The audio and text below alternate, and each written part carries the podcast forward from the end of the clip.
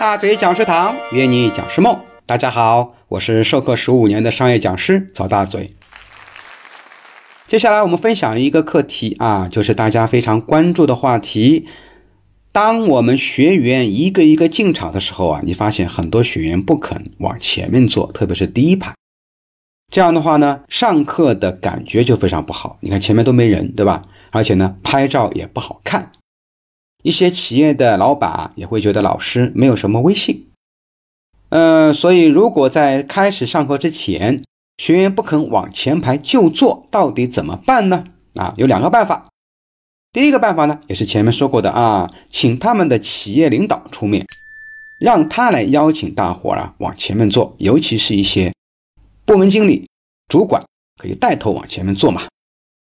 还有一个办法呢，就是老师啊奖励一下。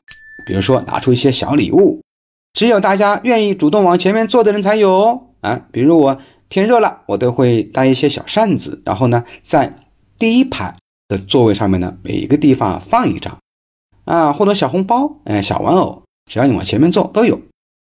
那么如果大家真的不愿意做，也不要勉强，否则呢，容易引起学员的反感。你可以先开始上课，等大家对课程感兴趣了，等到第二节课再提出要求。很多年前，我自己也遇到过一次尴尬的事情，那是给一家国企上课，因为是周末的时间上课，进来的学员啊，平均年龄少说一点也有四五十岁了啊，都是老油条。然后呢，他们大领导也不在，人力资源呢，总监呢也比较年轻，压不住。后来我情绪上来了，我说了一句不该说的话，我说你们还是不是男人啊？人家女同志都往前面坐了。结果有一位秃顶的中年大叔就不乐意了，站起来跟我怼。说老师你怎么说话的啊？我不往前面坐，我就不是男人了吗？哎呀，我一看完了，我说错话了，赶紧给他道歉，还给他送了小礼物，然后课堂上才算糊弄过去。但后来啊，还是捅到了企业领导那里，成为了一个比较严重的教学事故。从那次开始呢，我再也没有去勉强过学员。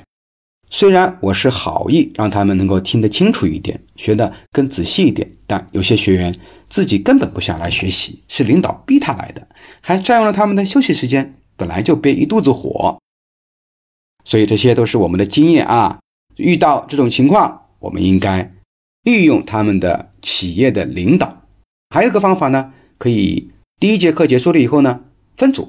分个组以后呢，一二三四五嘛，然后呢，哎，就自然而然一组往前面坐，二组往后面坐，对吧？分组也是一个小方法。